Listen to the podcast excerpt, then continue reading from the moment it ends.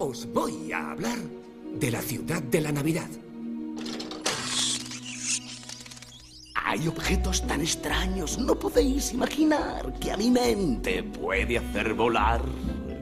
Es un mundo especial, yo os lo quiero explicar y lo vas a intentar. Me dije una vez más y os reúno a todos aquí. Y debéis creer lo que os cuento aquí, porque es tan real esto para mí.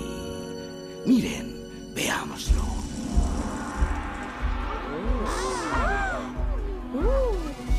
Esto se llama regalo, con un papel de color. ¿Regalo? Regalo, eso es malo. ¿Pero lleva candado? Regalo me gusta si es malo. Permitid. Papel de colores alegres y sorpresas en el interior.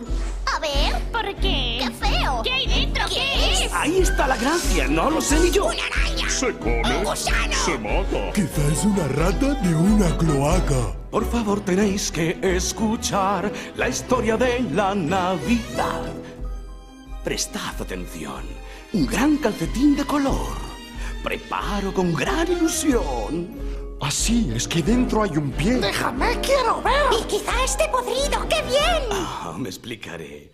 Aquí no hay un pie, sino dulces. O a veces juguetes también. ¿Juguetes morderán? ¿Quemarán? ¿O quizá explotarán? ¿O saldrán de repente y nos asustarán? ¡Qué fantástica idea! ¡Es la Navidad! Estoy muy de acuerdo. ¡Probémoslo ya! No tan deprisa, escuchad. Hay algo que os tengo que aclarar.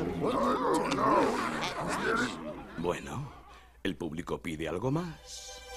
Lo mejor para el final he querido dejar y es lo único que queda por contar. En la Navidad hay un rey sin igual, según dice se hace respetar. Y también he de contarte, y esto es algo impresionante, una langosta puede parecer. En trineo va siempre en Navidad, con enormes sacos en sus fuertes brazos. Eso es lo que oigo decir. Y en la oscuridad, con la luz lunar, vuela por el cielo como un águila real.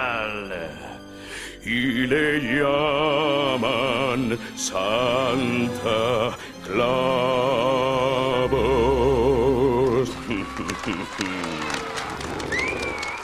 Aunque están emocionados, nunca comprenderán todo lo que significa la Navidad.